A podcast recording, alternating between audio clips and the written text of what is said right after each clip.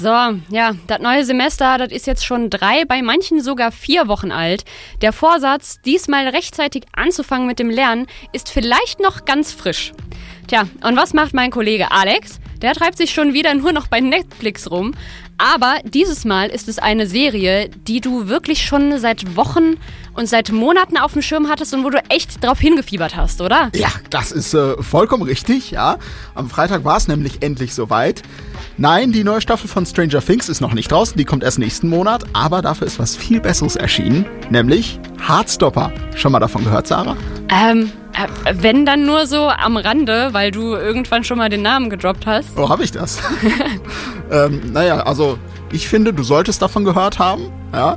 Äh, Heartstopper ist nämlich nicht einfach nur irgendeine neue Netflix-Serie, sondern basiert auf dem gleichnamigen Webcomic der britischen Autorin und Zeichnerin Alice Oseman. Der ist seit seinem Erscheinen mal so richtig durchgestartet, vor allem in der LGBTQ-Community, aber auch weit darüber hinaus ähm, hat der Comic bzw. die Graphic Novel seine Fans gefunden. Und das hat auch einen Grund. Die Story ist nämlich mit das kitschigste, aber gleichzeitig auch cuteste, was ich eigentlich jemals gesehen habe. Oh jo, ja, bei dem Namen äh, habe ich mir das eigentlich schon auch so gedacht, dass es so romantisch werden könnte und alles, ne? Hm, ja, da hast du, da hast du schon richtig gedacht, ja. Auf wenige Sekunden komprimiert klingt das dann in der Serie so. Hi. Hi. Hi. Hi. Hi. Hi. Hi. Hi. Hi. Oh, das waren aber sehr viele cute Highs. ja, schon, ne? Also ja. aus allen Szenen, in denen einfach nur Hi gesagt wird, könnte man gefühlt mehrere Minuten Material zusammenschneiden, habe ich so das Gefühl.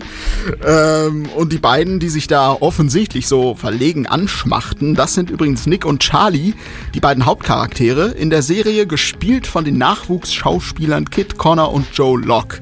Nick und Charlie leben in einer typischen englischen Kleinstadt und gehen auf eine reine Jungenschule. Das ist in England noch häufiger verbreitet als bei uns, glaube ich. Äh, und Charlie, der wurde im vorherigen Schuljahr ungewollt geoutet, musste damals sehr viel Mobbing ertragen und das hat ihm mental äh, sehr zugesetzt. Ähm, zu Beginn des neuen Halbjahres wird er in der Schule dann neben Nick gesetzt. Der ist eine absolute Sportskanone, Rugby-Star der Schule, äh, super beliebt und ganz bestimmt nicht an Jungen interessiert, so wie Charlie, oder, Sarah? Ähm, naja, also ich weiß ja nicht. Vielleicht, wenn er das war, vielleicht doch. Sag du es mir. Ja, ich sag mal, das ist die große Frage, ne? Das muss auch Nick im Laufe der Serie herausfinden. Die beiden freuen sich jedenfalls richtig gut an, verstehen sich blendend und Nick, der sonst immer mit den Prollo-Idioten abgehangen hat, der die Charlie damals auch gemobbt haben, der muss sich eingestehen, dass er Charlie wohl mag. Ähm, sehr, sehr mag. also ist das Ganze auch so eine Art Reise zu sich selbst wahrscheinlich, so ein bisschen dann rauszufinden, wer man dann wirklich ist bei der Verunsicherung da. Ja, ja, ganz genau. Und gerade das macht Hardstopper ja so toll und gleichzeitig wichtig. Vor allem für Jugendliche und junge Erwachsene, die vielleicht selber auch noch, ja, unsicher sind, äh, sich Vorwürfe machen, Angst haben, sich zu sich selber zu stehen. Oder die sich vielleicht auch wie Nick fragen, so, bin ich bi oder was ist das gerade? Ja, und gerade Bisexualität hat ja lange Zeit ein gewisses Nischendasein geführt, oder? Und ähm, gefühlt gab es oft nur das ein oder das eine oder das andere und ähm, kam mir zumindest immer so vor, wenn man so drüber nachdenkt, wie man dem Ganzen so schon im Alltag so begegnet ist. Hm. Ja, den Eindruck habe ich durchaus auch. Ähm, ich finde es vor allem auch wichtig, dass solche stereotypischen Vorurteile mal aufgebrochen werden. So von wegen, ein maskuliner Rugby-Star kann doch nicht auf Männer stehen und so. Mhm. Und generell bekommt die queere Community in Hardstopper einfach richtig viel Representation, denn die Serie besteht natürlich nicht nur aus Nick und Charlie, sondern auch einer ganzen Reihe weiterer absolut liebenswerter Charaktere und das finde ich einfach schön zu sehen. Absolut schöne Sache, aber jetzt wollen wir euch natürlich nicht zu viel verraten, wie es äh, dann am Ende ausgeht, so zwischen Nick und Charlie und so. Das müsst ihr ja schon noch selbst rausfinden. Deswegen würde mich ja jetzt eher nochmal interessieren, wie denn deiner Meinung nach die filmische Umsetzung des Comics gelungen ist. Das war ja vorher ein Webcomic. Ähm, das kannst du ja auch schon mal so ein bisschen preisgeben. Bist du da zufrieden, Alex? Ähm, Im Großen und Ganzen ja. Es gibt nur so ein paar Kleinigkeiten, die für mich in der Serie nicht perfekt umgesetzt wurden.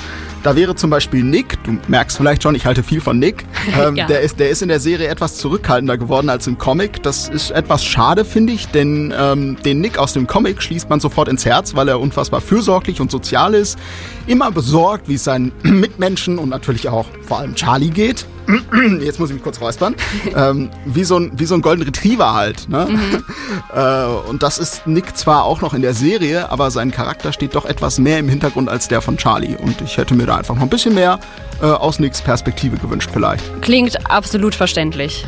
Ja, und ähm, auch die Ereignisse der letzten beiden Folgen dürfen Geschmackssache sein, aber da nehme ich jetzt natürlich nichts vorweg. Äh, ich war beim ersten Anschauen nur so ein bisschen verwirrt, denn es wirkte auf mich etwas zu gewollt dramatisch, so nach dem Motto, jetzt brauchen wir unbedingt noch was, damit es nicht langweilig wird. Ja, aber hat es äh, denn wirklich schon so gedroht, langweilig zu werden ab dem Punkt? Nee, nee, eigentlich nicht. Also die Comics würden noch mehr als genug Material und Story bieten. Insgesamt soll es ja mal fünf physische Ausgaben von Hardstopper geben. Ähm, die erste Staffel behandelt mehr oder weniger eigentlich nur die ersten zwei. Ah ja, okay. Also Potenzial für eine zweite Staffel ist auch schon da. Hab mhm. ich, ja, daraus? ja, definitiv. Äh, ich hoffe es zumindest, dass Netflix mit der Serie weitermacht. Denn äh, es gibt noch so viel zu erzählen aus dem Hardstopper-Universum. Auch weitere wichtige Themen, die eben erst im späteren Verlauf ans Licht kommen und behandelt werden. Und da stellt sich dann auch raus, Hardstopper ist nicht nur viel gut und Kitsch, sondern noch deutlich mehr. Sehr schön. Ähm, könnt ihr euch auch von überzeugen, wenn ihr schon mal die Comics lest. Äh, und das empfehle ich euch dringend, auch wenn das normalerweise vielleicht nichts für euch ist. Ähm, ich lese normalerweise auch eher wenig Comics, aber habe ich einfach gemacht und nicht bereut, denn ihr bekommt da einfach noch mehr Tiefe und weitere Perspektiven mit als in der Serie. Und das könnt ihr ja sogar kostenlos lesen, zum Beispiel bei Tumblr. Englischkenntnisse vorausgesetzt. Mhm. Ansonsten gibt es die Ausgaben mittlerweile auch physisch zu kaufen. So könnt ihr Alice Oseman natürlich auch finanziell ein bisschen unterstützen und das hat sie äh, definitiv verdient, würde ich sagen. Das klingt absolut richtig so. Also, ihr wisst Bescheid. Nach unserer Sendung bitte alles stehen und liegen lassen und Hardstopper jetzt bei Netflix streamen. Und vorher am besten noch die Graphic Novels und Comics durchsuchten. Es scheint sich zu lohnen. Ja, auf jeden Fall. Also von meiner Seite ja. Klingt nach einer wahrlich unfassbar süßen LGBTQ-Liebesgeschichte um Nick und Charlie. Und das ist vielleicht ja auch einfach mal das, was wir gerade gebrauchen können. Und ähm, du hast uns auch direkt noch einen Song mitgebracht aus der Serie, richtig? Hm, ja, der ist zum Beispiel in dem Trailer zu hören und äh, von einer Künstlerin, die äh, ja mehrfach tatsächlich im Soundtrack der Serie zu, äh, vertreten ist, der man regelmäßig begegnet beim Schauen und das ist Baby Queen, kommt glaube ich aus Südafrika und der Song heißt Colors of You. Dann hören wir da mal rein und versetzen uns schon mal ein bisschen in die Stimmung von Hardstopper.